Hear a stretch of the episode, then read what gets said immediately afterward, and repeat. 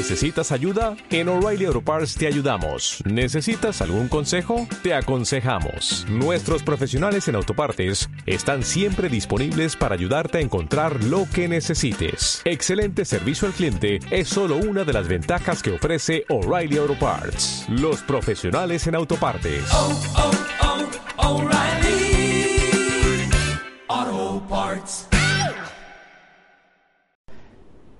Marcos capítulo 15, el título de este mensaje es De la dificultad a la bendición.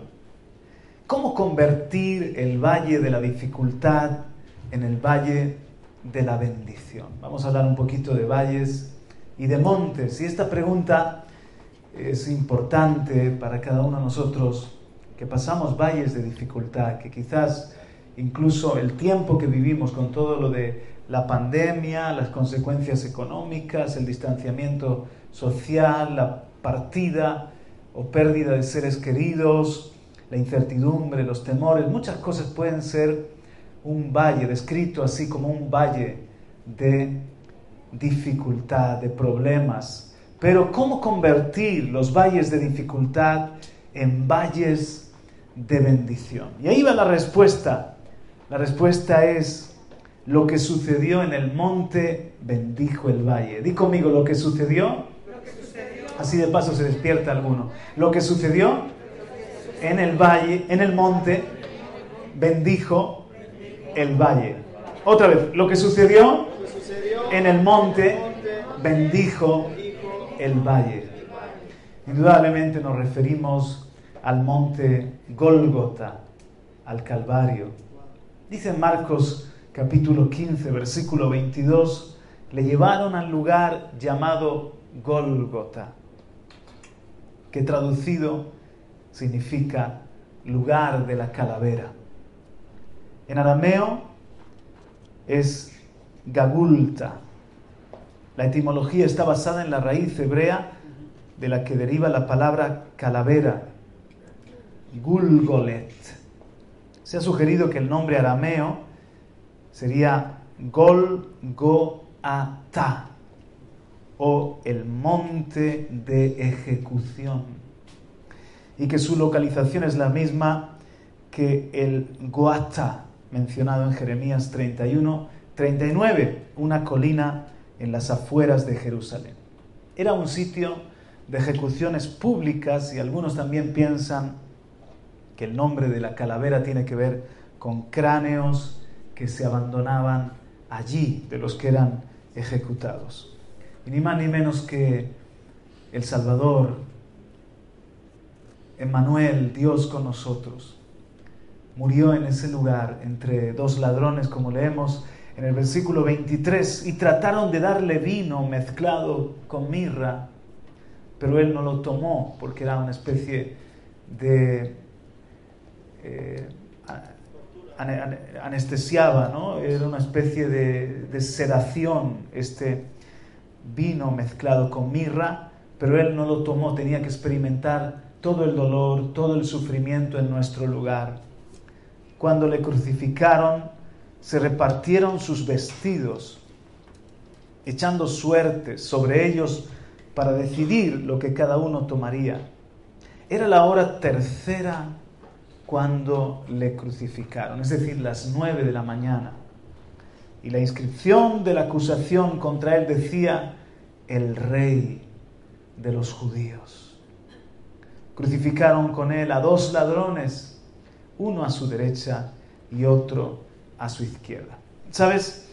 El sacrificio de Jesús cumple a la perfección todos los símbolos y las profecías que anunciaban el sacrificio redentor, la salvación de Israel. Por ejemplo, que le iban a, dar de beber vinagre, hiel, que estaría entre dos ladrones, que los que le veían iban a, a, a menear la cabeza y a burlarse, que iban a horadar sus manos y sus pies, que iba a morir fuera de Jerusalén, y muchas otras cosas que a la perfección se cumplen, si lees el Salmo 22, Isaías 53 y otros textos, se cumple todo en la muerte vicaria por ti por mí de Jesús el Salvador. Pero hay algo que me ha llamado la atención poderosamente y es la hora de su sacrificio. ¿Por qué? Según Éxodo 29, anótalo y no hace falta que lo leamos, pero después si quieres lo cotejas. Según Éxodo 29, del 38 al 46, el Señor mandó a Israel a, que hicieran un sacrificio continuo. Un sacrificio continuo que consistía en un cordero de un año sin, sin tacha, perfecto, que se sacrificaba uno a las nueve de la mañana, es decir, precisamente a esta hora, por eso Marcos registra la hora, a la hora tercera, nueve de la mañana, se ofrecía un sacrificio. Todos los días en Israel, el sacrificio continuo. Y luego, a la hora novena, bajamos al versículo 33, cuando llegó la hora sexta, hubo oscuridad sobre toda la tierra hasta la hora novena. Jesús estuvo seis horas en la cruz del Calvario, desde las nueve de la mañana hasta las tres de la tarde. Pues bien, a las nueve de la mañana había un sacrificio continuo en Israel, se sacrificaba un cordero y el de la tarde era a las 3 de la tarde o a la hora novena. Tres horas estuvo el sol brillando, pero desde la hora sexta, desde las 12 del mediodía, el sol se eclipsa y hay oscuridad por tres horas que cubre toda la tierra y ya a las 3 de la tarde, es decir, a la hora novena, Jesús entregó su espíritu al Padre. Versículo 37, y Jesús dando un fuerte grito, expiró. Y el velo del templo se rasgó en dos, de arriba abajo. Viendo el centurión que estaba frente a él la manera en que expiró, dijo en verdad, este hombre era hijo de Dios. Dos cosas. Ese, ese velo que se rompe es una señal de que el sacrificio de Jesús había sido aceptado y ya el camino estaba abierto a la presencia de Dios. Por otra parte, también indica el fin de esos sacrificios. Ya no hace falta, porque hay un sacrificio hecho una vez y para siempre, suficiente para el perdón de nuestros pecados. Esto lo hallamos en Hebreos capítulo 10, todo el capítulo, especialmente los versículos 8 al 14 dice que los sacrificios se hacían diariamente, pero con Jesús terminan esas cosas y hay un sacrificio hecho para siempre, que perdona para siempre nuestros pecados. ¡Qué exacto! En la mañana se, ofrecía un cordero y Jesús esclavado en la cruz a esa hora, a las nueve de la mañana. Y el otro que se sacrificaba a la tarde, que era un anuncio profético y recordaba a los adoradores que necesitaban un perdón de pecados porque ellos eran todos pecadores ante Dios. Jesús, allí a las 3 de la tarde, en el momento en el que se sacrificaba el cordero de la tarde, allí murió en una absoluta oscuridad. Hubieron terremotos, personas que aparecieron vivas, resucitaron algunos santos y también el velo se rasgó de arriba abajo y fue todo tan sobrenatural, fue todo tan del cielo que hasta ese centurión que era un hombre evidentemente pagano, dijo, verso 39, en verdad, este hombre era hijo de Dios. Mis hermanos, ese sacrificio, lo que sucedió en, la, en el monte, bendice el valle. Jesucristo dice Gálatas capítulo 3 que Él llevó nuestra maldición. ¿Qué tal si lo proyectamos? Gálatas capítulo 3, y versículo 10. Ahora vamos a poner el 10 y luego, Jason, seguimos con el 13. Gálatas capítulo 3, 10 dice, porque todos los que son de las obras de la ley están bajo maldición, pues escrito está, maldito todo el que no permanece en todas las cosas escritas en el libro de la ley para hacerlas. O sea, todos los seres humanos somos pecadores, todos estamos bajo la maldición. Y la maldición es estar separados destituidos de la gloria de Dios, la maldición es que somos esclavos a, las tinieblas, al pecado, a Satanás. La maldición es esa condena, la maldición es la enfermedad, la, la maldición son los temores, las ansiedades, todo lo negativo se puede englobar en esta palabra. Pero mira lo que dice en el versículo 13, Cristo nos redimió. Esa palabra es nos rescató, nos libertó de la maldición de la ley. Aleluya. Habiéndose hecho maldición por nosotros, porque escrito está, maldito todo el que cuelga de un madero. Entonces, hasta la muerte, mis hermanos, estaba escrito, maldito el que cuelga de un madero. Y Jesús no murió de cualquier forma, podía haber muerto en los latigazos, podía haber muerto camino al Calvario, pero muere, expira en una, en una cruz. Por cierto, hay una teoría del siglo XXI de que, ridícula, absurda, de que no, no, no resucitó, porque lo que tuvo fue un desmayo en la cruz. Y así intentan demostrar por qué salió de la tumba. Hermanos, estaba muerto, ni tuvieron que partir sus piernas, que es lo que hacían cuando eh, todavía estaban vivos los que crucificaban. Al partir las piernas ya se asfixiaban, porque ya su, su, eh, su soporte lo perdían y directamente pendían de la cruz y se asfixiaban. Entonces cuando iban a, le partieron las piernas a los otros eh, ladrones que estaban a ambos lados, pero cuando llegan a Jesús no hace falta porque ya está muerto. Sin embargo, para cerciorarse, le clavan la lanza en el costado y sale sangre y agua, lo cual indica también, como dice el Salmo 22, que su corazón se hizo como de cera. Es decir, eh, la, la, membrana que cubre el corazón se deshizo de tanto dolor que soportó el maestro y salió por eso sangre mezclada con agua. Estaba muerto, pero el Padre al tercer día lo resucitó y abrió la tumba y salió victorioso, vencedor. Aleluya. Pero estaba escrito, maldito todo el que cuelga de un madero. En el versículo siguiente dice, a fin de que en Cristo Jesús la bendición de Abraham viniera a los gentiles. Él nos liberta de la maldición y nos da la bendición de la fe, la bendición de Abraham, para que recibiéramos la promesa del Espíritu mediante la fe. Fíjate, si nos ha dado el Espíritu, que es la tercera persona de la Trinidad, que habita en nosotros, y se le llama el, la promesa del Padre, el don del Padre. En la Biblia hay más de siete mil promesas, pero a esa se le llama la promesa, digamos la promesa por antonomasia, porque no es algo de Dios, es Dios mismo habitando en mí. O sea, la bendición más grande es que tengo al Espíritu Santo en mi interior.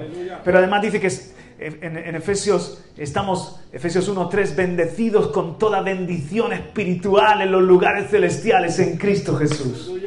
Aleluya. Si me acompañas a Lucas capítulo 24, Lucas capítulo 24, ese es el momento de la despedida, ascendiendo al cielo. Y dice allí, Lucas 24 y versículo 50, ya Jesús ha resucitado, entonces los condujo, perdón, os doy el tiempo, Lucas 24, 50, entonces los condujo fuera de la ciudad, hasta cerca de Betania, y alzando sus manos los bendijo. Estaban en un monte, alzando sus manos los bendijo.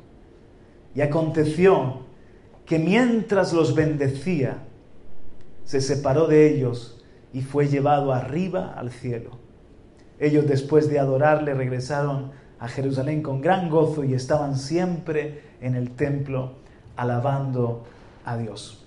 Los discípulos iban a pasar valles durísimos. La persecución, casi todos murieron como mártires. Iban a pasar pruebas, encarcelamiento, rechazo, necesidad material también. Sin embargo, estaban bendecidos desde el monte del Calvario. Jesús llevó la maldición, se hizo maldito y por su sacrificio tenemos paz con Dios, el perdón de los pecados y la bendición de Abraham, la bendición del Espíritu Santo. Y desde un monte también ascendió al cielo como bendiciendo a sus discípulos. Toda autoridad me ha sido dada en los cielos y en la tierra y los bendecía y les dijo, id y haced discípulos de todas las naciones, bautizándolos en el nombre, en el nombre del Padre, del Hijo y del Espíritu Santo. ¿Qué es lo que cambia el valle de la dificultad en el valle de la bendición? ¿Qué cambia las dificultades, las maldiciones, los problemas, las pruebas en bendición? En nuestro caso está clarísimo. Lo que sucedió en el monte bendice el valle. Lo que sucedió en Calvario, en Gólgota, en ese monte llamado de la calavera, allí hemos sido librados de la maldición y en ese sacrificio tenemos nuestra victoria. Y el Señor convierte nuestros valles de dificultad, nuestros problemas muy reales, nuestras necesidades en momentos para ver su fidelidad, su amor, su provisión, su victoria, su perdón, su ayuda, su fidelidad. Aleluya. Él convierte el valle de la dificultad en el valle de la bendición. Amén. Esto también lo podemos ver ilustrado en el Antiguo Testamento. Porque todo lo que antes escribió anunciaba a lo que iba a pasar en el sacrificio redentor. Todo, todo habla de Cristo, anuncia a Cristo. Entonces tengo algunos valles de dificultad transformados en valles de bendición. El primero, y muy conocido, se encuentra en Segunda de Crónicas, capítulo 20, es el valle de Beraca. Por causa del tiempo, no hace falta que lo leamos, pero te lo cuento. Estaban rodeados por tres ejércitos. Tres ejércitos habían venido en contra de ellos. Una multitud tan grande que Josafat reúne a todo el pueblo en Jerusalén, en la casa del Señor. Jerusalén es el monte Sión. Jerusalén es un monte. Y la casa del Señor está en lo más alto, en el monte Moria. ¿Recuerdan el monte Moria donde iba a sacrificar a Abraham, a Isaac, donde Salomón edificó el templo porque allí fuego bajo del cielo? Cuando David hizo un altar allí, en ese monte. ¿Qué es lo que cambia el valle de la dificultad en un valle de bendición? Lo que suceda en el monte. Entonces Josafat reúne al pueblo y se ponen en ayuno y claman al Señor y dice, Señor, no tenemos fuerzas para enfrentar a esta multitud, no sabemos qué hacer. Y se levanta un profeta y dice, no tenéis que pelear, esta batalla es del Señor, solamente alabad al Señor y confiad en el Señor, que Él está con vosotros. Mañana salid temprano con alabanzas, id, en alabanza, no llevéis ni arma, no os preocupéis, tenéis que solamente poner delante a los sacerdotes que canten que el Señor es bueno y para siempre su misericordia. Entonces ellos comienzan a alabar al Señor y hacen un viaje. Y cuando están en lo alto de la atalaya, que es otro monte, y ven el valle, resulta que los tres ejércitos se habían matado los unos a los otros y solamente tuvieron que bajar a, recoger el botín. Tres días estuvieron recogiendo los víveres, los caballos, las armas y otras riquezas. Y por eso llamaron a aquel lugar Veraca, el valle de la bendición. Aleluya. El valle de la dificultad se convirtió Veraca en el valle de la bendición. ¿Por qué? Porque el Señor peleó por ellos. Porque ellos allí en lo alto del monte en Jerusalén adoraron y confiaron y el Señor les mostró su fidelidad. También hay otro valle que es el valle de Jezreel. El valle de Jezreel. Allí, mira, en jueces 6.33, eh, no, no, no, no tienes que buscar todo, solo lo que yo te diga, pero sí que lo proyectamos. Jueces 6.33. Pero todos los madianitas, otra vez tres ejércitos, parece que siempre se confabulan, ¿no? Eh, el número de tres. Pero todos los madianitas, los amalecitas y los hijos del, oriente se reunieron y cruzaron y acamparon ¿dónde? En el valle de Jezreel. Leemos en el 34. Y el Espíritu del Señor vino sobre Gedeón y éste tocó la trompeta y los abieceritas se juntaron para seguirle. envió mensajeros por todo Manasés, que también se juntó para seguirle y envió mensajeros a Ser, a Zabulón y a Neftalí, que subieron a su encuentro, subieron a su encuentro. Entonces, el Señor, sabemos que deja de ese ejército de, miles, trescientos solamente con Gedeón. ¿Y qué hace? Ahí estaba el valle de Jezreel, un ejército que dice que era numeroso como la arena. Y 300 hombres iban a enfrentar. Entonces se ponen alrededor en el monte. ¿Dónde se ponen? En el monte. Lo que sucede en el monte bendice el valle. Se ponen en el monte entonces hacen algo que todo anuncia Cristo, rompen el cántaro, como Cristo fue allí roto en la cruz del Calvario, levantan una antorcha, Jesucristo es la luz del mundo, tocan la trompeta, aleluya, la trompeta es el rugido del Señor desde Sión, que habló la salvación, cuando dijo, Padre, en tus, en tus manos encomiendo mi espíritu, y dijo con, un, con una fuerte voz, y consumado es. Estaba diciendo, la, la salvación ha sido ganada, el, el, precio del pecado ha sido pagado, hay redención, es la trompeta, es la buena noticia del Evangelio. ¿Y saben lo que hicieron otra vez? Los enemigos se comenzaron a matar los unos a los otros. Esos ejércitos se eh, comenzaron a matar y solamente tuvieron que bajar a, a consumar la victoria. Otro ejemplo maravilloso es el valle del desierto. Esto sí que me gustaría que lo busques conmigo. Según, segunda de Reyes capítulo 3. Sabes que este es nuestro Dios, el Dios de la victoria, el Dios que hemos levantado esta bandera, Nisi. También allí lo que sucedió en el monte transformó el valle. Amalek estaba peleando contra Israel y en el monte levantaban las manos Amén. Segunda de Reyes capítulo 3 y versículo... Muy bien. 9. Segunda de Reyes capítulo 3. Verso 9. Si está la iglesia, denme un amén. Fue el rey de Israel con el rey de Judá y el rey de Edom y dando un rodeo anduvieron siete días de camino y no había agua para el ejército ni para los animales que los seguían.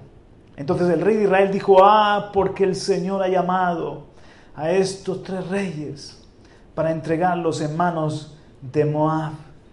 Pero Josafat dijo, ¿no hay aquí un profeta del Señor para que consultemos al Señor por medio de él? Y uno de los siervos del rey de Israel respondió y dijo, aquí está Eliseo, hijo de Zafat, el que vertía agua en las manos de Elías. Entonces, dos problemas que había en este valle, valle que era un desierto. El primero es que se quedaron sin agua, no había agua ni para los animales, no había agua para los, por supuesto, seres humanos y estaban, que iban a morir en un desierto. El segundo problema es que venía el rey de Edom con un ejército. Ahora imagínate pelear sin, sin fuerzas, desfalleciendo. Los animales, los caballos no tienen fuerza, los soldados están con su lengua reseca, están en un desierto. Es, es una derrota asegurada, es un valle de dificultad, sí o sí. Es un valle de derrota. Pero dicen, ¿hay aquí algún profeta? Porque aquí solo nos queda mirar para arriba. es un imposible. Entonces dicen, aquí está Eliseo. Eliseo le pide un tañedor mira, canta que, me conecte con Dios. Y comienza Eliseo a adorar y el Señor dice, le habla y dice lo siguiente, versículo 16, así dice el Señor, haced en este valle muchas zanjas. Pues así dice el Señor, no veréis viento ni veréis lluvia, sin embargo este valle se llenará de agua y beberéis vosotros y vuestros ganados y vuestras bestias. Aún esto es poco ante los ojos del Señor también entregará en vuestras manos a los moabitas. Ahora mire qué interesante, versículo 20. Y aconteció que por la mañana, a la hora de ofrecer el sacrificio, ¿a qué hora? A la hora tercera, a las nueve de la mañana, en el corderito de la mañana, el Señor esperó ese momento. ¿Por qué? Porque todo lo que leemos en el Antiguo Testamento nos remite al monte Calvario, nos remite al sacrificio de Jesús, donde fueron vencidos los principados y las potestades, y Él triunfó contra las tinieblas. Gloria a Dios. En ese momento que se sacrificaba un cordero. esperó el Señor y aunque ellos estaban lejos de Jerusalén en un desierto, en esa hora vino agua que llenó las zanjas. Entonces lo que Jesús hizo en la cruz es el agua que sacia nuestra sed. Ahí está el perdón de nuestros pecados. Ahí está lo que llena nuestros vacíos. Ahí está el amor que nos hace libres del temor. Ahí está la seguridad de que tenemos vida eterna y de que somos hijos de Dios. Toda la ira que el Señor tenía contra nosotros y toda maldición ya Cristo la cargó. Ahora hay paz entre Dios y los hombres. Hay misericordia. Hay una buena nueva que es de victoria y que es de bendición. Y no solamente el agua en este caso sació la sed, sino que mira lo que sucedió. Versículo 21. Todos los moabitas oyeron que los reyes habían subido a pelear contra ellos y convocaron a, todos, desde los que podían ceñir armadura para arriba y se pusieron en la frontera. Se levantaron muy de mañana y cuando el sol brilló sobre el agua. El agua había llegado a las nueve de la mañana, llenó la zanja, bebieron los de Israel, recobraron la, fuerza y unos minutos, un tiempo después, aparecen los moabitas, se asoman y ven el valle, que era un valle desértico, que está con algo que brilla. El sol brilló sobre el agua, pero los moabitas vieron el agua frente a, frente a ellos tan roja como la sangre. Aleluya. Entonces dijeron, esto es sangre. Sin duda los reyes han peleado entre sí y se han matado unos a otros. Ahora pues, Moab al despojo. Y bajaron confiados a recoger el, el, despojo. Y ahí estaban los de Israel, que habían recobrado la fuerza y los vencieron y huyeron los de Moab. Fue una gran victoria, una victoria de agua y de sangre, que salió del costado de Jesús, agua y sangre. Cristo es nuestra victoria, nuestra provisión. Aleluya. Gloria a Dios. Otra vez, y me gustaría que también esto lo puedas ver con tu Biblia, en Primera de Reyes 18, es en Jezreel, solo que años después de lo de Gedeón. Nos vamos al valle de Jezreel. Mirad, la historia comienza en Primera de Reyes 18. Muy bien.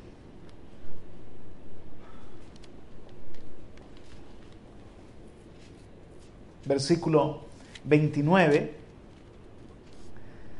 tres años y medio de sequía. Entonces en el monte Carmelo se reúne Elías con los profetas, profetas falsos. Y sucedió, 1 Reyes 18, 29, que pasado el mediodía se pusieron a gritar frenéticamente. ¿Quiénes? Los profetas. Desde las 12 hasta las 3 de la tarde, tres horas Fíjate, se pusieron a gritar hasta la hora de ofrecerse que el sacrificio de la tarde, que era la hora novena, las tres de la tarde. O sea que tres horas los profetas sajándose, gritando para que bajara fuego en su altar.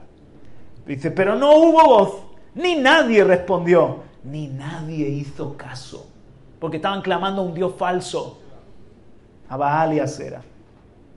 Elías entonces, mientras que ellos están en algún momento, le dice Israel, me toca a mí. Y los otros seguían gritando y con su danza y sus ritos, me toca a mí. Vamos a hacer un altar para el Señor. Y hace un altar con doce piedras, derrama una libación, pone la leña y derrama agua en ese altar. Y justo, miren en el versículo 36, sucedió a la hora de ofrecerse el sacrificio de la tarde, pero Elías Elías podía haber comenzado a las 12 del mediodía, pero ¿a qué hora esperó? A las 3 de la tarde. ¿Por qué Elías esperó a las 3 de la tarde? Porque estaba escrito, me encontraré con vosotros allí, en el altar, donde se ofrece el sacrificio de la mañana y de la tarde, allí para que sepáis que yo soy Dios, llama el Dios que está en medio vuestro. Entonces Israel esperó el momento en el que se debía hacer en Jerusalén el sacrificio del corderito de la tarde, las 3 de la tarde. Y allí se acercó y dijo, para ofrecer el sacrificio, y dijo, oh Señor, Dios de Abraham, de Isaac y de Israel, que se sepa hoy que tú eres Dios en Israel, que yo soy tu siervo y que he hecho todas estas cosas por palabra tuya. Respóndeme, oh Señor, respóndeme para que este pueblo sepa que tú, oh Señor, eres Dios y que has hecho volver sus corazones. Y entonces cayó el fuego del Señor y consumió el holocausto, la leña, las piedras, el polvo, el lamió el, agua de la, de la zanja. Y cuando todo el pueblo lo vio, se postraron sobre su rostro y dijeron, el Señor es, es Dios, el Señor, Él es Dios. Dice entonces más abajo, versículo 1 del capítulo 19, dice, y, a, y Acab le contó a Jezabel todo lo que Elías había hecho y cómo había matado espada a todos los profetas. Versículo anterior, el 46, la mano del Señor estaba sobre Elías, el cual ciñó su lomo y corrió delante de Acab hasta Jezreel. O sea, después de estar en el monte, ¿dónde bajaron? A Jezreel. Tanto Acab como con Jezabel y el mismo Elías estaban en, estas, en este lugar que ahora Jezreel, el valle de la bendición, porque significa tierra fructífera o sembrada por Jehová, era un valle de dificultad. Tres años y medio sin llover, tres años y medio de sequía. Todos los animales desfallecían de sed, no había cosecha, no había cultivo. Había una dificultad tan grande. Pero hermanos, por lo que pasó en el monte vino la lluvia. Por, lo que pasó en el, monte se bendijo el valle. Se bendijo el valle de Jerreel y se, bendijo toda la tierra de Israel porque llovió con gran estruendo y terminó el tiempo de la sequía y vino un tiempo de, bendición por lo que sucedió allí en la hora del sacrificio y, apuntaba siempre que haya algo como la adoración de Elías, el Padre, el Padre tiene en mente a su Hijo Jesucristo. Cuando Abraham iba a sacrificar en el altar, el Padre tenía en mente el sacrificio del Calvario donde Él dio a su Hijo unigénito. Cuando Elías levanta el altar al Dios verdadero a la hora de la tarde, la hora donde iba a morir Cristo también, el Padre, nadie contestó a los profetas a esa hora. Nadie contestó a los profetas, un altar vacío. Y así, hermanos, tantos altares religiosos están vacíos, no hay respuesta. Es todo invención del hombre o operación de demonios, como quieras verlo. Pero en el altar de la cruz del Calvario, el Padre contestó, el Padre vio el sacrificio de su Hijo y rasgó el velo de arriba para abajo y resucitó a muertos. Aleluya, y la tierra tembló y hubo un eclipse por tres horas y el Padre contestó diciendo, este es mi Hijo que ha obtenido el perdón de los pecados y al tercer día lo resucitó también. Y aquí dice que el pueblo dijo, el Señor es Dios. En el caso del Calvario, fue un centurión pagano que dijo, este es el Hijo de Dios, por lo que vio que sucedió allí. Fue aceptado el sacrificio. El valle de la dificultad se convierte en el valle de la bendición. Lo que sucedió en el monte, diga conmigo, lo que sucedió en el monte, bendijo el valle. ¿Lo están viendo, queridos míos? Ahora, hay, y aquí entramos en materia, dos valles que eran bendecidos y se convirtieron en valles de dificultad. Uno es el valle de Acor, que significa precisamente la palabra Acor, dificultad. Y otro es el valle de Jezreel, que lo hemos visto en dos ocasiones, ya dos ocasiones, tanto con Gedeón y ahora con el caso de la lluvia con Elías, bendecido el valle por el Señor. Tan bendecido que, si os dais cuenta, era una tierra que, el mismo rey la codiciaba, Jezreel. El, rey Acab este quiso quedarse con, con, la tierra de Nabot, valle verde, fructífero, hermoso. Entonces estos dos valles se convierten en un valle de dificultad. ¿Eran bendecidos por el Señor? Sí, el valle de Acor y el valle de Jezreel. Pero ahora vemos una maldición que aparece, una maldición que nos va a enseñar algo a nosotros también. En jueces capítulo 6 vemos lo que sucede en Acor, el valle de Acor. Jueces capítulo 6. Miren, en jueces capítulo 6. Josué capítulo 6, perdón. Josué capítulo 6. Después de, vencer en, en Jericó, dice juez eh, Josué 6.17. Josué 6.17. ¿Están ahí mis hermanos? También, gracias Jason. Y la ciudad, Jericó, será dedicada al anatema. En otra versión lo dice así, dada irrevocablemente a la destrucción. Eso es anatema, algo dedicado a la destrucción. Ella y todo lo que hay en ella pertenece al Señor. Era la primera ciudad, era la primicia. Y Dios dice, esta ciudad, toda la tierra la podéis tomar, pero esta ciudad de Jericó es primicia, me la quedo yo. ¿Qué es lo que voy a hacer con esto que es mío? Esta primicia Jericó que por cierto nadie quiero que, la reconstruya Jericó, ¿vale? Lo primero es que es una ciudad tan llena de, maldad, tan llena de, abominación, que va a ser dedicada a la destrucción. Y lo segundo, versículo 18. En cuanto a vosotros, guardaos ciertamente de las cosas dedicadas al anatema, no sea que las codiciéis y tomando de las cosas del anatema, hagáis maldito el campamento de Israel y traigáis desgracia sobre él. Mas toda la plata y el oro y los utensilios de bronce y de hierro están consagrados al Señor. Entrarán en el tesoro del Señor. Entonces en Jericó Dios dice, el oro, la plata, el bronce que, que encontréis, lo lleváis al tesoro. Porque esa ciudad es la primera, entonces primicia, lo consagráis para mí.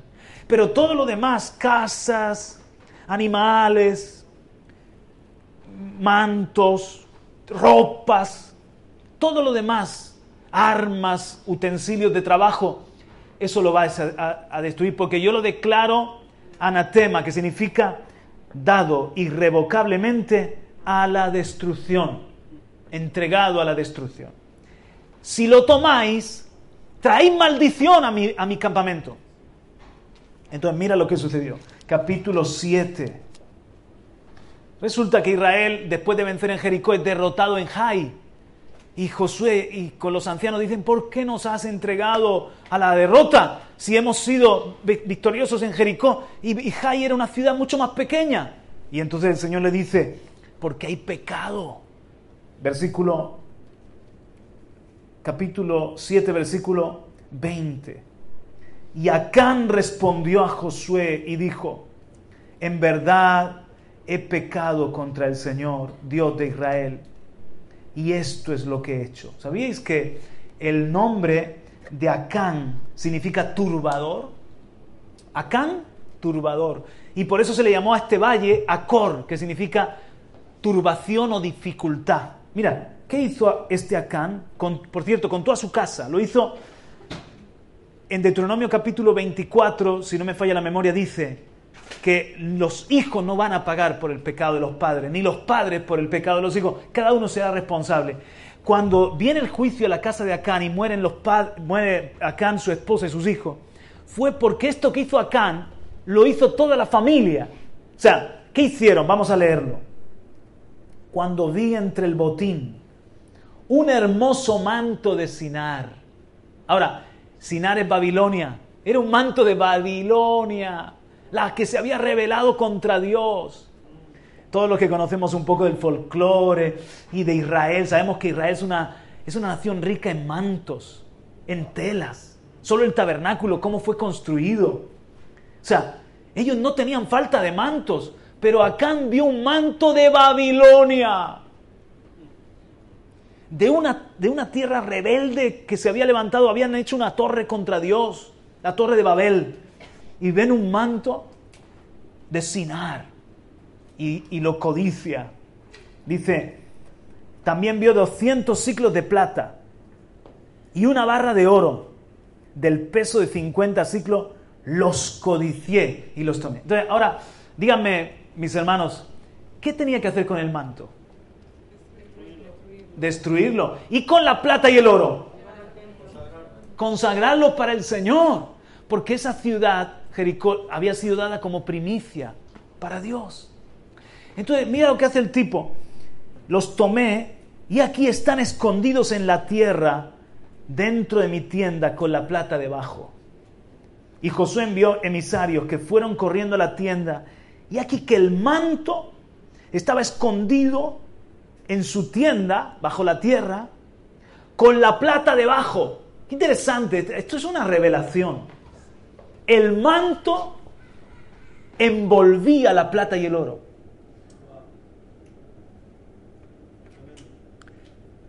Yo sé que me estáis mirando como chinos, sin ser orientales, pero quiero que pienses o te lo lleves para casa en tu corazón. El manto representaba Babilonia, anatema, el pecado, que lo metió en su tienda. Y, y debajo o, o envuelto en el manto estaba robando lo consagrado para Dios. Siempre que, aquí ya te doy la revelación, así que te doy los deberes hechos. Siempre que metes pecado en tu casa y en tu corazón, comienzas a robar a Dios.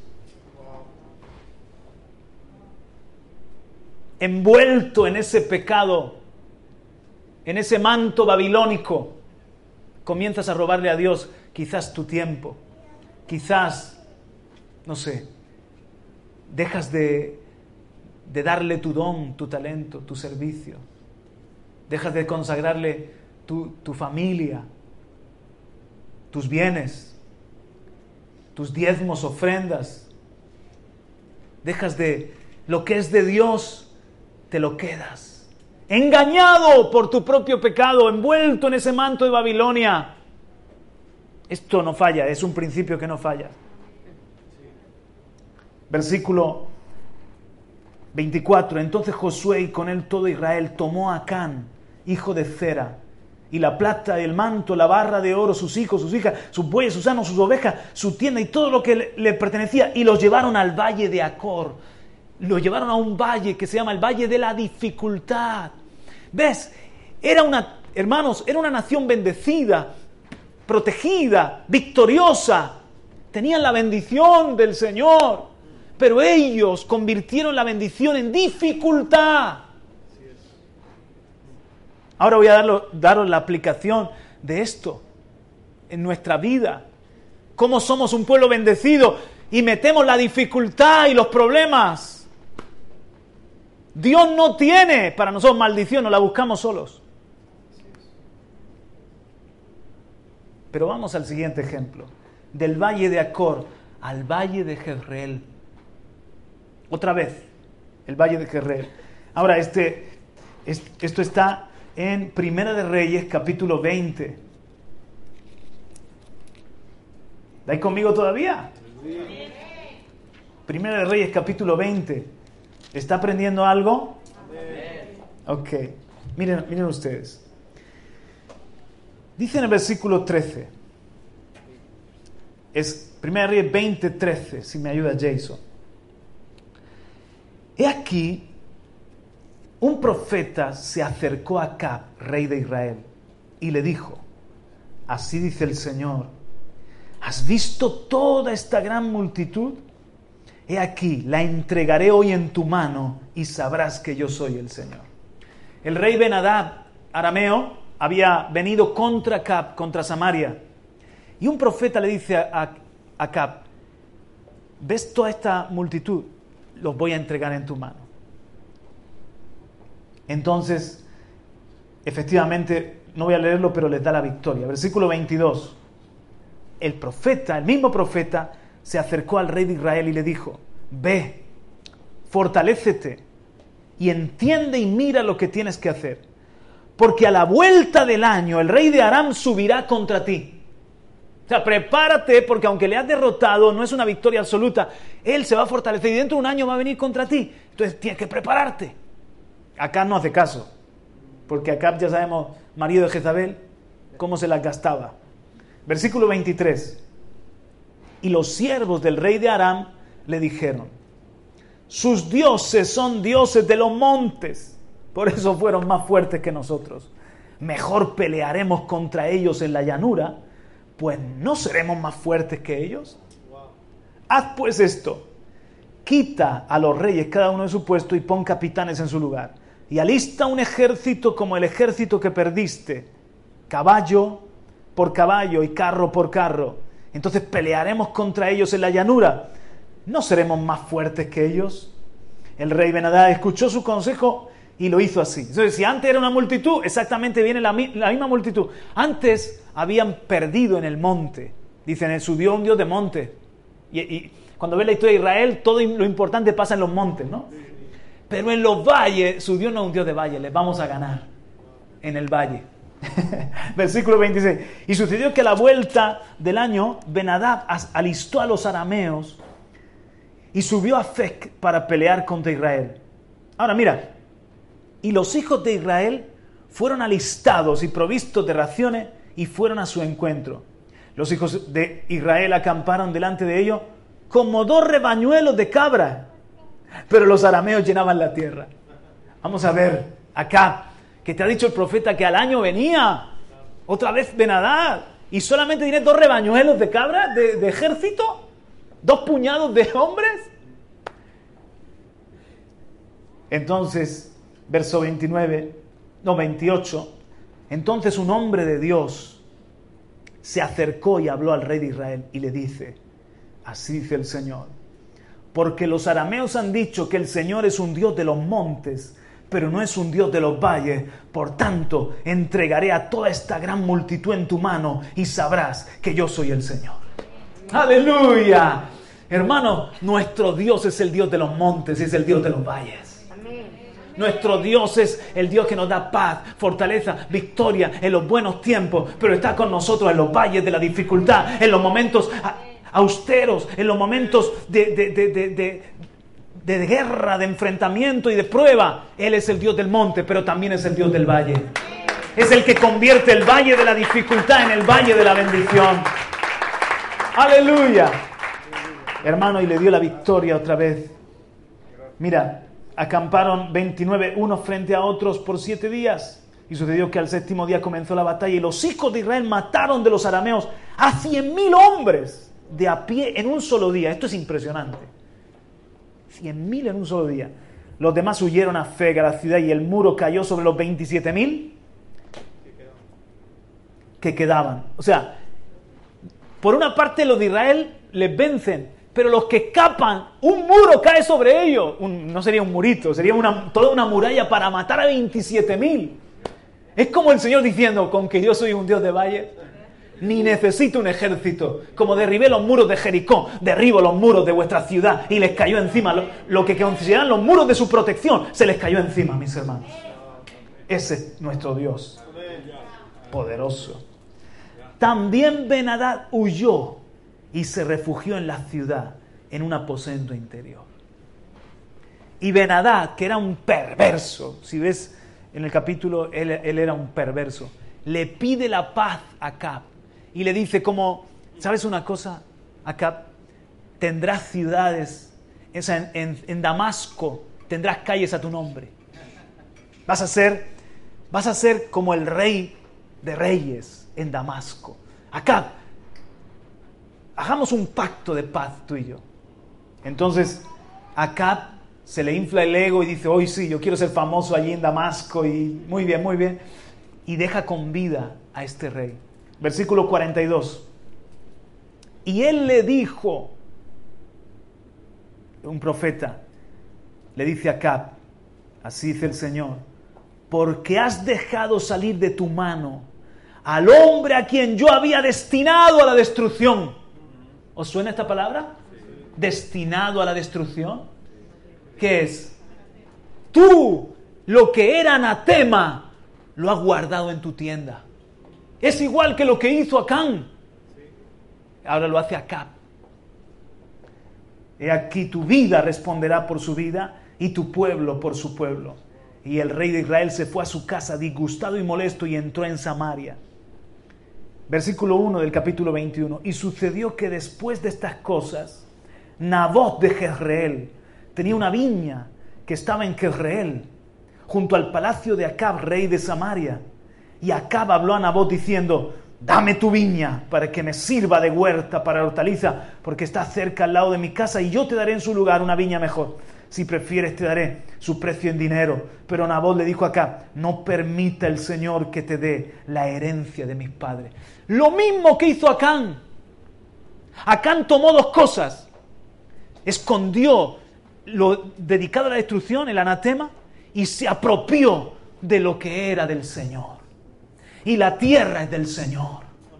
La tierra de Nabot o de Jezreel era del Señor que se la había dado a Nabot y Acab se apropia de ella. Por la fuerza mató a Nabot, mató a sus hijos y se quedó con Jerreel. Y dijo el Señor, el valle de Jerreel, que es un valle de bendición, en el valle de Jerreel los perros te comerán a ti, lamerán la sangre de tus hijos, y aún Jezabel tu esposa también será juzgada, y convierto el valle de Jerreel en un lugar de juicio y de maldición, porque tú dejaste con vida a Benadad, y porque tú has tomado por la fuerza, has robado lo que no era tuyo, la tierra que es del Señor, te has apropiado de ella, aunque tú eres rey. El valle de bendición se convirtió en dificultad Valle de Acor, día conmigo, Valle de Acor y Valle de Jezreel. ¿Lo están viendo mis hermanos? Y aquí viene la aplicación. Atentos. En ambos casos, el valle de bendición se convierte en dificultad, valle de problemas o de maldición por la infidelidad del hombre, no por la voluntad de Dios. Por tomar el anatema y meterlo en la tienda y por quedarse con lo del Señor, apropiándose indebidamente de lo de Dios. Y aquí está la aplicación. El Señor nos ama. Solo tiene para nosotros bendición y cuidado. Ya Cristo llevó la maldición. Ya Cristo cargó con nuestro castigo y con la ira. El Señor no tiene para mí maldición. El Señor no tiene para mí dificultad. El Señor no tiene para mí ira.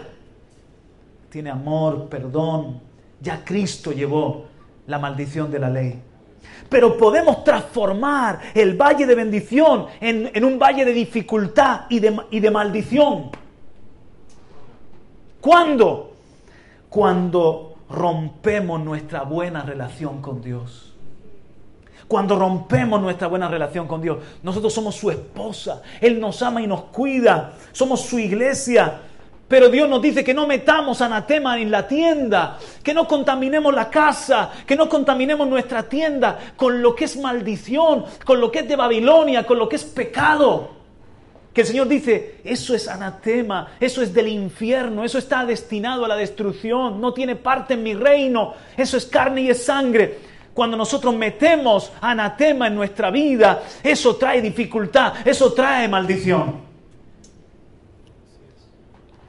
Y también cuando le negamos la adoración que Él merece cuando lo que es suyo y Él merece, Él merece nuestro tiempo, Él merece nuestro amor, Él merece nuestra adoración, Él merece que le honremos con la primicia, Él merece que le demos nuestros diezmos, Él merece que le demos nuestros cantos, que le demos nuestro servicio, nuestra adoración. Es el amor de la esposa para el esposo. Y cuando nosotros se lo negamos al, al Señor, estamos rompiendo nuestra relación, nos distanciamos de Él. Es como que salimos de su cobertura de bendición y nos metemos en problemas, nos metemos en maldición y en dificultad.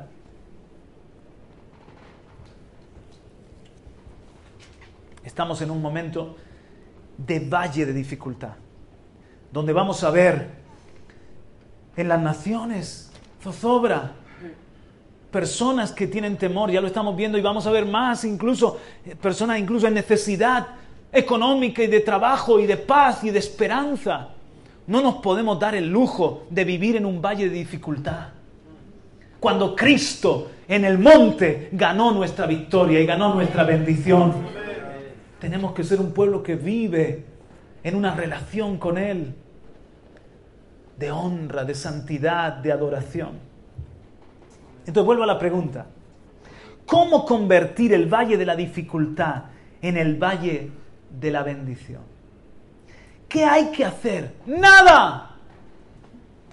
Todo está hecho, todo lo hizo Cristo ya. Estamos bendecidos. Cuando viene dificultad, enemigos, pruebas, ataques, Él es experto. Él es el Dios del monte, pero es el Dios del valle. Él es experto en darnos la victoria. Él es el Dios de lo imposible, hemos cantado hoy. Él es el Dios que abre fuentes de agua en el desierto. Él es el Dios de nuestra provisión. Cuando estamos en dificultad somos su esposa, somos su iglesia, somos sus hijos, somos su amada. Él pelea por ti. Él ya lo hizo todo en la cruz del Calvario. No tenemos que hacer nada. Él cambia la maldición en bendición. Cristo lo hizo, está hecho. Solo tenemos que mantenernos en fidelidad, en el pacto, en su bendición. El Señor está deseando demostrarnos su gloria en este tiempo y su poder a cada uno de nosotros. Solo pide una cosa de nosotros, nuestra fidelidad y nuestra adoración. Nuestra fidelidad y nuestra adoración. Que no caigamos en el error de Acán y en el, error de Acab, que se parecen los dos nombres, de Acán y de Acab. Que no caigamos en ese error. ¿Cuál fue el error de ellos? Uno, metieron en su casa el pecado, la maldición. Dos, lo que era del Señor no se lo dieron al Señor, sino que se lo quitaron. Y entonces entraron, se salieron de la bendición, se salieron de la buena relación, de la fidelidad del pacto y entraron en problemas y metieron en problemas a todo Israel. Y que ellos que tenían que vivir en un valle de bendición, convirtieron ese lugar en un valle de dificultad. ¿Lo están viendo, mis hermanos?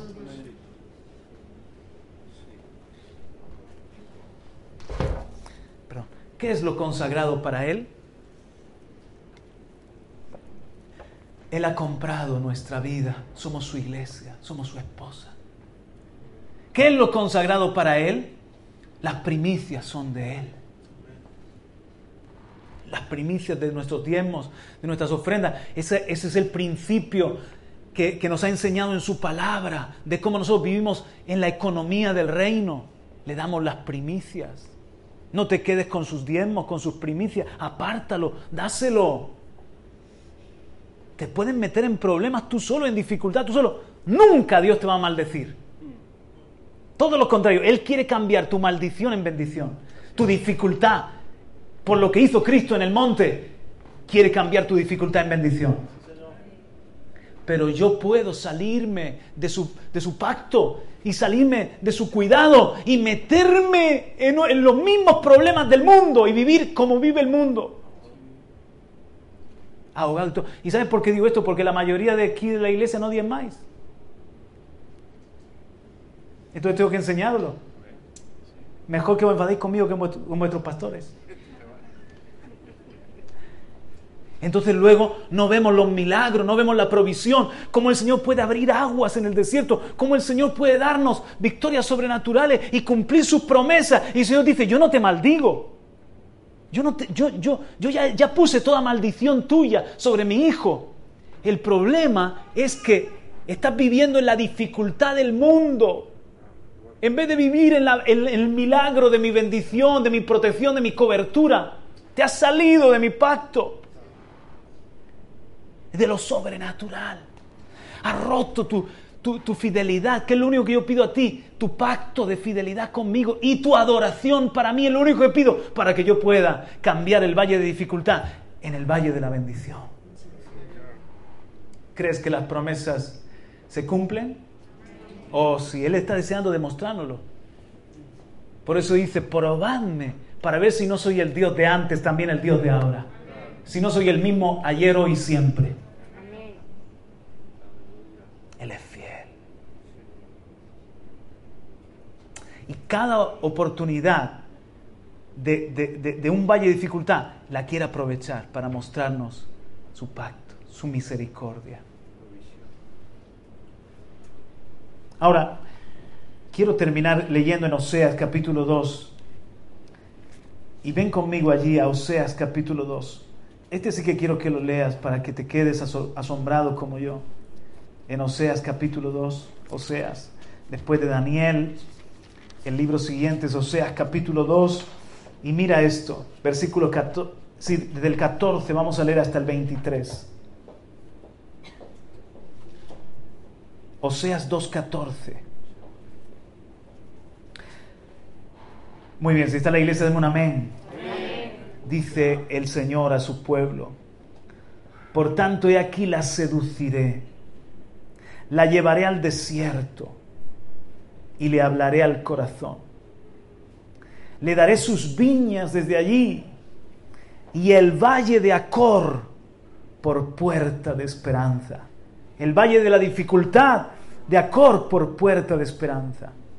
Y allí cantarán como en los días de su juventud como en el día en que subió de la tierra de Egipto, Sucederá en aquel día, declara el Señor, que me llamarás Ishi y no me llamarás más Baalí. 18. En aquel día haré también un pacto por ellos con las bestias del campo, con las aves del cielo y con los reptiles de la tierra. Quitaré de la tierra el arco, la espada y la guerra y haré que ellos duerman seguros. Te desposaré conmigo para siempre. Sí, te desposaré conmigo en justicia y en derecho en misericordia y en compasión. Te desposaré conmigo en fidelidad y tú conocerás al Señor. Y sucederá que en aquel día yo responderé, declara el Señor, responderé a los cielos y ellos responderán a la tierra y la tierra responderá al trigo, al mosto y al aceite y ellos responderán a Jezreel. La sembraré para mí en la tierra y tendré compasión de la que no recibió compasión. Y diré al que no era mi pueblo, tú eres mi pueblo. Y él dirá, tú eres mi Dios. Oh, esto merece un aplauso, mis hermanos. Qué palabra, qué promesa, qué hermoso. Porque Acor y Jerreel son dos valles de dificultad, pero el profeta Osea los usa de parte del Señor para hablar de que en ese lugar de dificultad van a conocer el amor del esposo Aún en el desierto, dice, la llevaré al desierto y en el desierto conocerás al Ishi, a tu marido, y te hablaré al corazón y te enamorarás de mí. Yo te digo una cosa, cuando más me he enamorado de Cristo ha sido en mis desiertos, porque he visto en la dificultad su fidelidad. ¿A ti te ha pasado igual? Y en Jerreel dice yo voy a darte la provisión y la bendición, responderé y hablaré a la tierra y producirá la tierra el fruto necesario entonces estos lugares ya no son de dificultad, sino que se convierten en lugares de bendición. Acor, Jezreel. El mensaje es, ¿cómo convertir el valle de la dificultad en un valle de bendición? Lo que sucedió en el monte bendijo el valle lo que sucedió en, el Calvario nos ha bendecido eternamente y para siempre. No hay nada que añadir, no hay nada que hacer. Solamente tenemos que mantenernos en nuestra fidelidad a Cristo, en nuestro amor al esposo, en nuestra lealtad a, nuestro Dios y Padre. Y vamos a ver su provisión, y vamos a ver su cuidado, y vamos a ver su amor. Y, y ya lo estamos viendo muchos nosotros, pero otros no. Pero no, no es culpa de Dios, no buscamos solo la dificultad. No, no busques la culpa de los pastores o en la iglesia o en nadie, sino que es tu responsabilidad vivir en la bendición del pacto, vivir en la fidelidad a Dios, vivir entregándote en adoración. El resto lo va a hacer el Señor. Y te traigo este mensaje como, como profeta con una responsabilidad. Porque tienen mantos de Babilonia.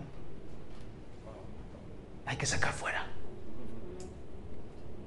porque te estás quedando con lo que es del Señor. Algunos de vosotros estáis quedando con lo que es consagrado. Y el Señor dice, yo no quiero que tú me lo des por miedo.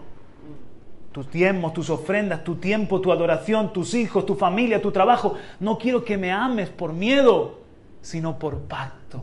Porque soy tu esposo, porque soy tu Dios, porque me amas. Pero cuando tú no lo haces, en vez de vivir en mi bendición, te metes en dificultades. El diablo tiene lugar porque te sales de mi cobertura y vienen las consecuencias. Y tú, vamos, tú y yo vamos a necesitar lo sobrenatural. Dile al que está a tu lado, necesitamos lo sobrenatural. La bendición del monte, necesitamos la bendición de Cristo, lo sobrenatural de Dios. ¿Entiendes? Créele a Dios. Nosotros en esta iglesia tenemos que entrar en otra dimensión de adoración. Tenemos que entrar en otra dimensión de fidelidad en nuestra ofrenda y en nuestros diezmos. Necesitamos darnos a Dios y vivir en la santidad y sacar. Mira que estamos en el, en el polígono Babel. Escucha, siempre que hay mantos de Babilonia, le robamos a Dios lo suyo escondemos lo que a Dios le pertenece. Llegará un día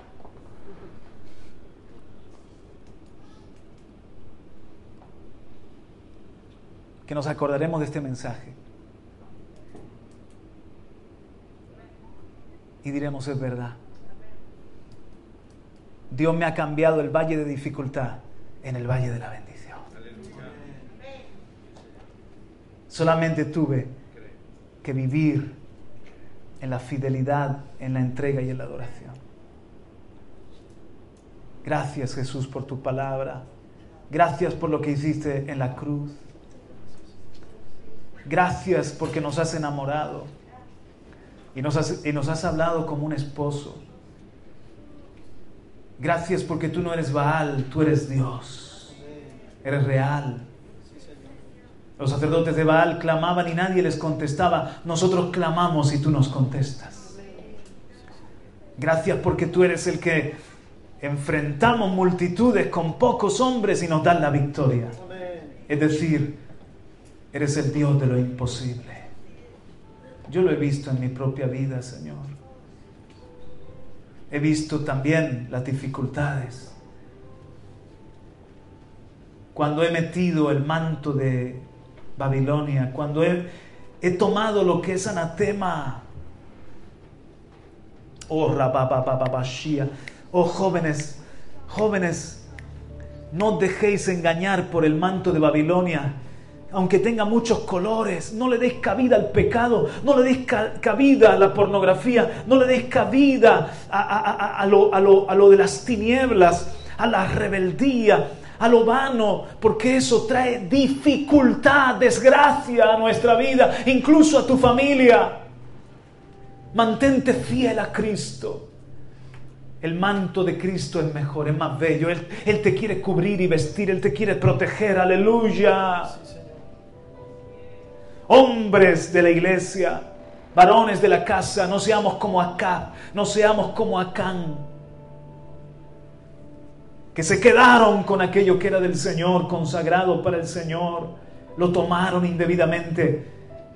Créele a Dios, dale tus diezmos, búscale en el primer día de la semana, dale tus primicias al Señor, dale tus fuerzas al Señor, dale lo primero de la mañana al Señor, dale tus, tus mejores ofrendas, dale al Señor todo tu corazón, Él te va a bendecir. En los días de la dificultad vas a ver su gloria y corra. Ámale porque Él te amó primero, mi hermano y mi hermana. Reconoce lo que Él hizo en la cruz. Tu bendición ya está ganada, tu maldición ha terminado. Él ya nos ha dado la victoria, Él ya ha provisto todo lo necesario para que cumplamos el propósito. Solo Él nos pide que le amemos que seamos fieles, que cambiemos el valle de la dificultad por el valle de la bendición. Vamos a ponernos en pie, mis hermanos, y en este día terminamos con la cena del Señor, el pacto. Mientras que Israel canta un cántico, voy a pedir que nos repartan el pan, el vino. Y yo quiero hoy tomar el pacto en un espíritu no solo de gratitud, sino de arrepentimiento. ¿Qué os parece, mis hermanos, si después de este mensaje no le pedimos al Señor que Él, una vez más, nos perdone y nos ayude a ser fieles? Entonces vamos a esperarnos, tomando el pan, tomando el vino, vamos a esperarnos y vamos a tomarlo juntos. Dice, haced esto en memoria de mí. Y hoy, hoy hemos recordado la cruz, el monte donde está toda nuestra bendición, donde está toda la provisión dada. Este pan que comemos es el pan de nuestra bendición. Y este vino que vamos a beber representa la sangre de Cristo Jesús, que es la sangre de nuestro perdón. Y sabes una cosa, Israel, me venía esa misma canción que hemos cantado antes, que dice, lo siento, por, dice, por buscar lo mío, primero o por andar por sentimientos, esa canción. Nada más. Amén. ¿Estás aquí conmigo todavía? Sí, ese amén está pachucho, ¿eh?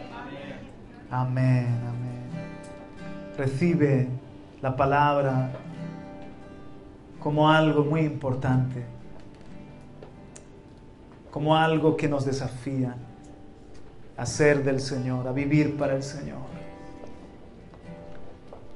Y le cantamos juntos. Gracias, Señor. Mm. Sí, Señor.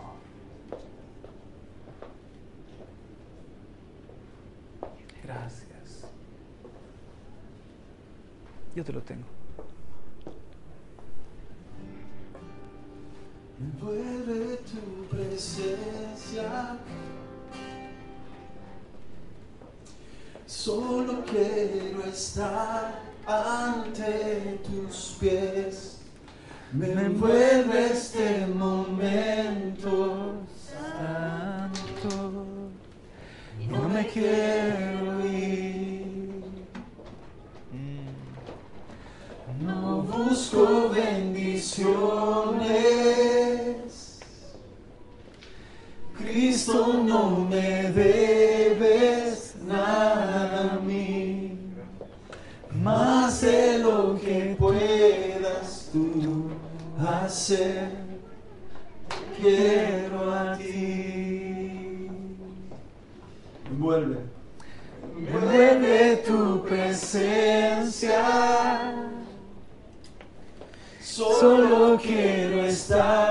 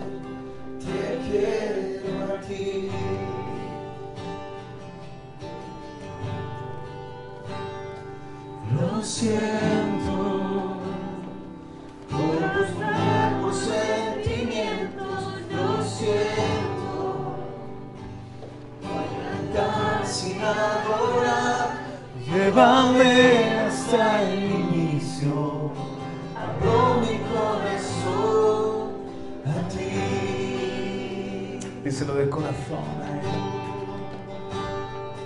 Lo siento por buscar lo primero. Lo siento por olvidar que bastas tú.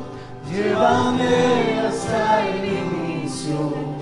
Abro mi corazón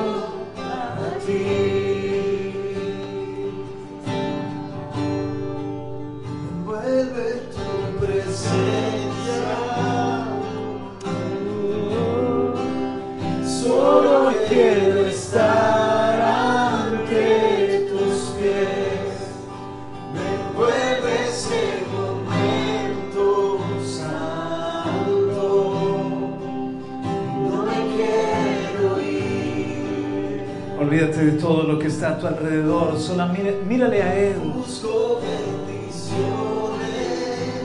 Cántaselo a Él. Cristo no me debes nada a mí, más de lo que puedas tú hacer.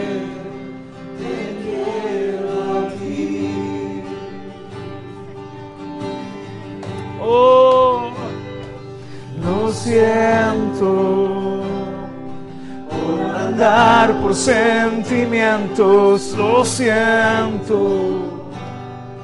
Por sin adorar, llévame hasta el inicio. Abro mi corazón a ti. Lo sentimos, Señor. Lo siento buscarlo yo primero, lo siento, por olvidar que bastas tú, llévame hasta el inicio, abro mi corazón a ti, te quiero a ti. Y nada más nada más, nada bastará. Te quiero a ti, nada más, oh, y nada más, nada bastará.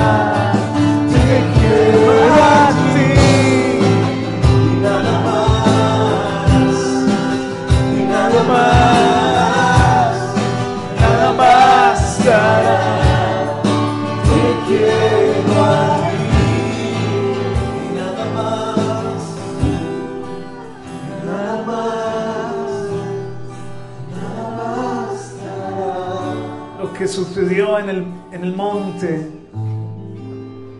bendijo el valle.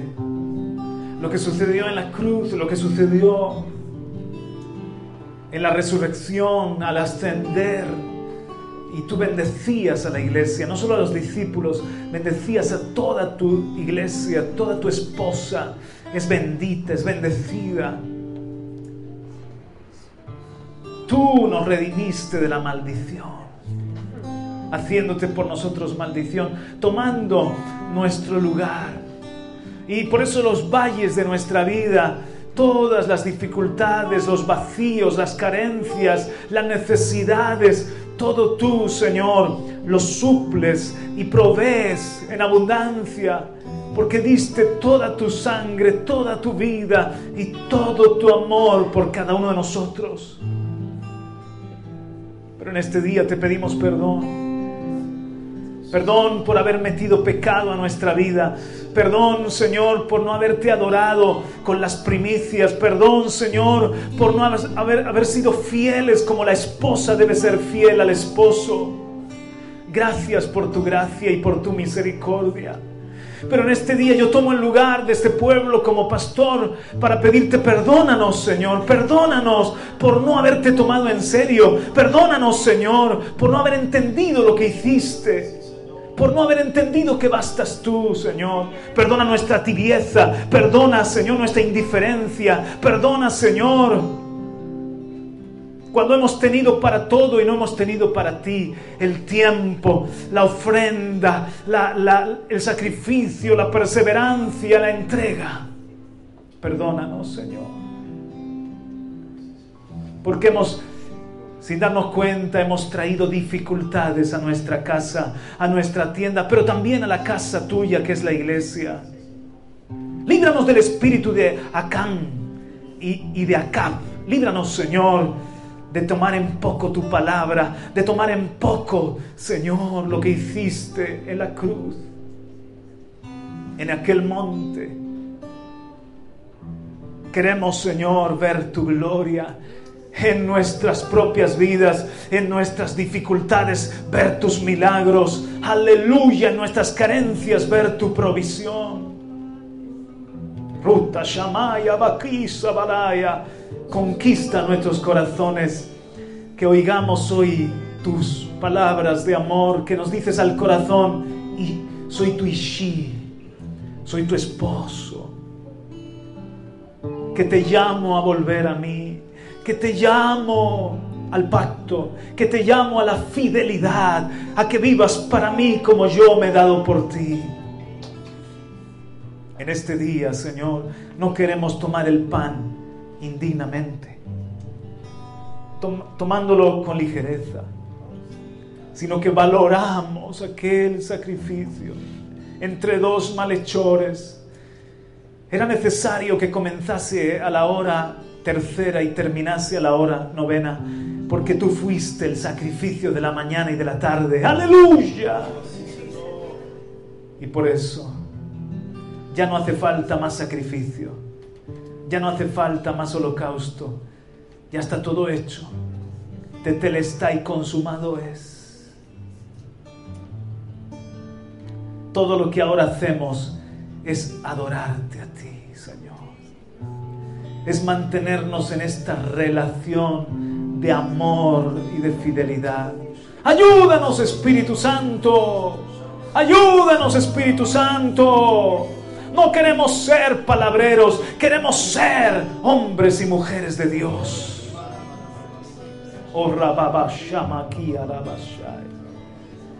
Ahora tomamos este pan que fue partido, como también tu cuerpo fue malherido, y lo comemos en memoria de ti. Comamos, hermanos.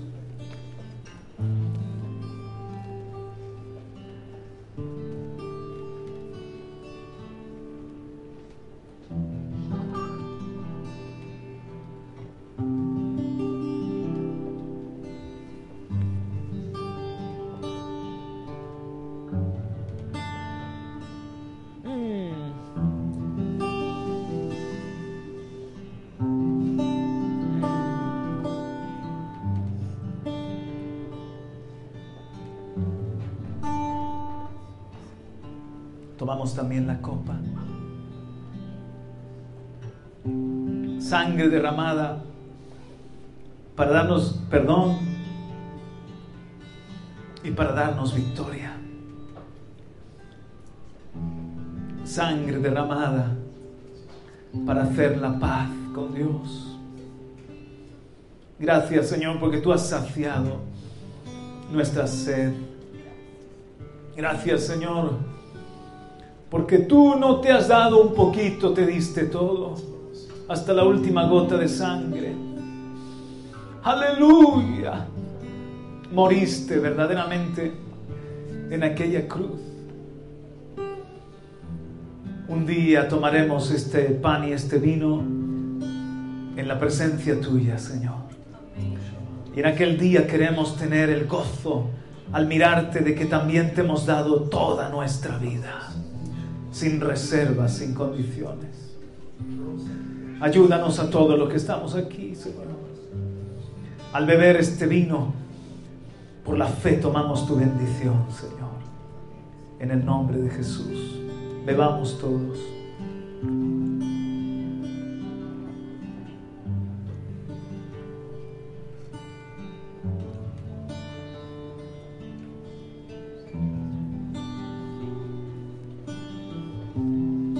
Vuelve a cantar esa parte que dice, te quiero a ti. Nada más.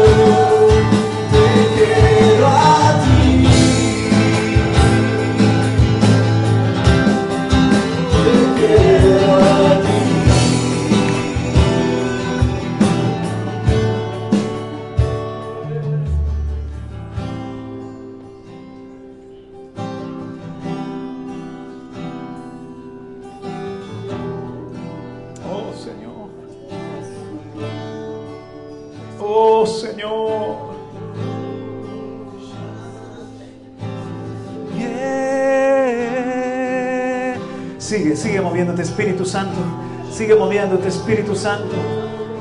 Trae convicción, trae Espíritu Santo, trae testimonio. Envuelve, envuelve cada corazón. Vuelve al principio, vuelve al principio. Envuélvenos con tu presencia, Señor.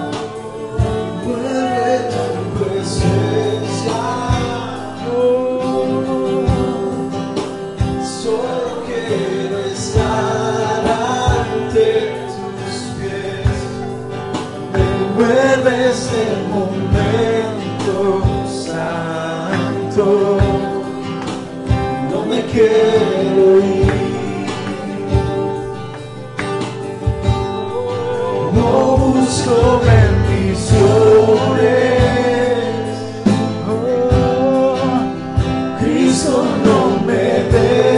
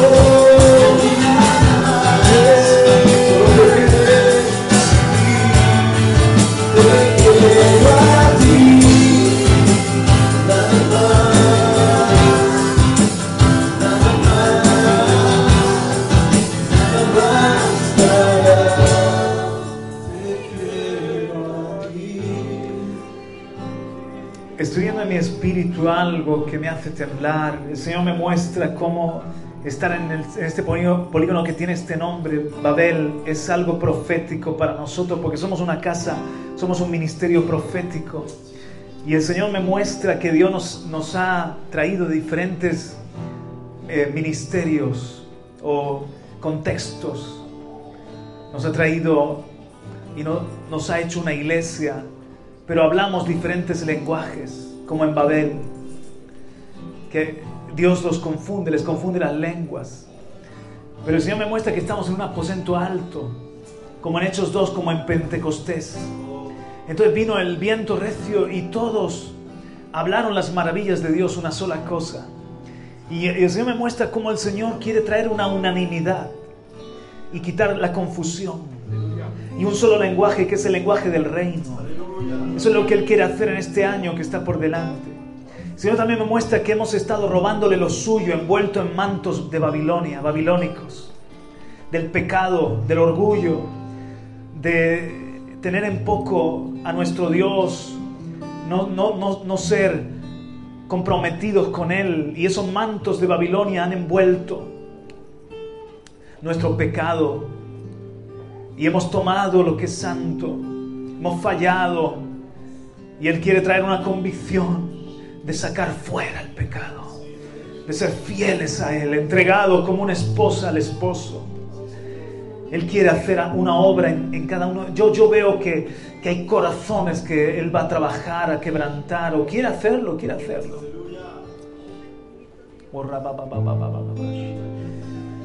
Él quiere que la iglesia sea entregada como Él es entregado.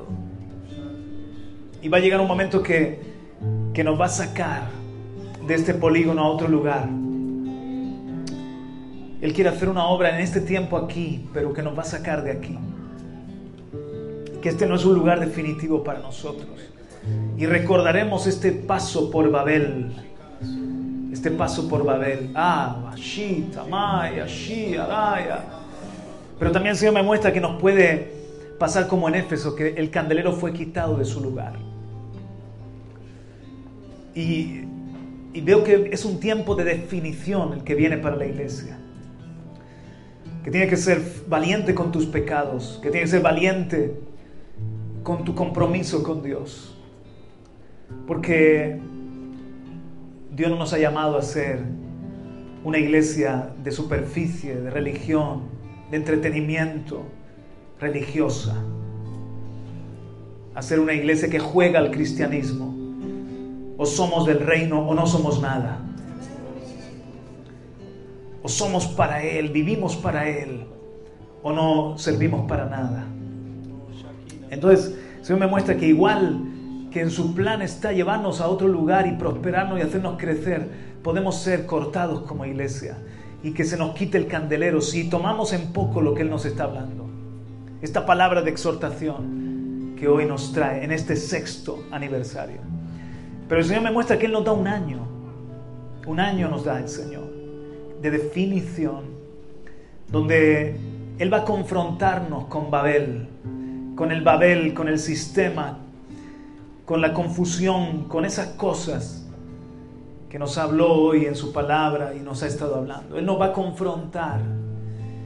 Y va a llegar un momento que Él va a hacer algo, algo que, que, que, es un Pentecostés, que, es llevarnos a otro nivel como iglesia, que, oh, aleluya, que es traer gloria, que es traer fuego, que es traer un, respaldo a, la iglesia, a los pies del rey aquí en Alicante, pero también puede pasarnos lo contrario.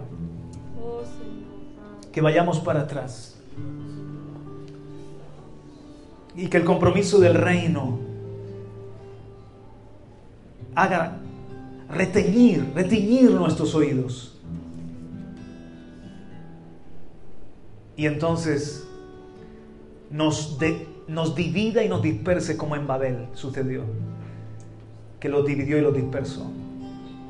Entonces el Señor nos dice en este día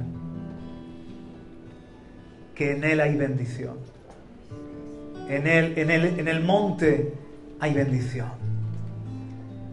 Que en el valle se quiere manifestar la bendición, cambiar la dificultad en bendición.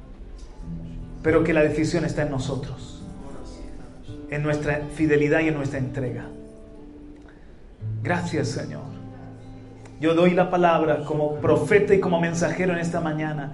Doy la palabra a los varones de esta iglesia. Y doy la palabra a las mujeres de esta iglesia. Y doy la palabra a los, a los pastores y también a los jóvenes y a los niños. Ayúdanos a vivirla, Padre. Y a, y a ser agradables a ti en todo. En el nombre de Jesús. Amén. Puedes dar un aplauso si quieres. Amén. Aleluya. Irra, aquí está Daniel.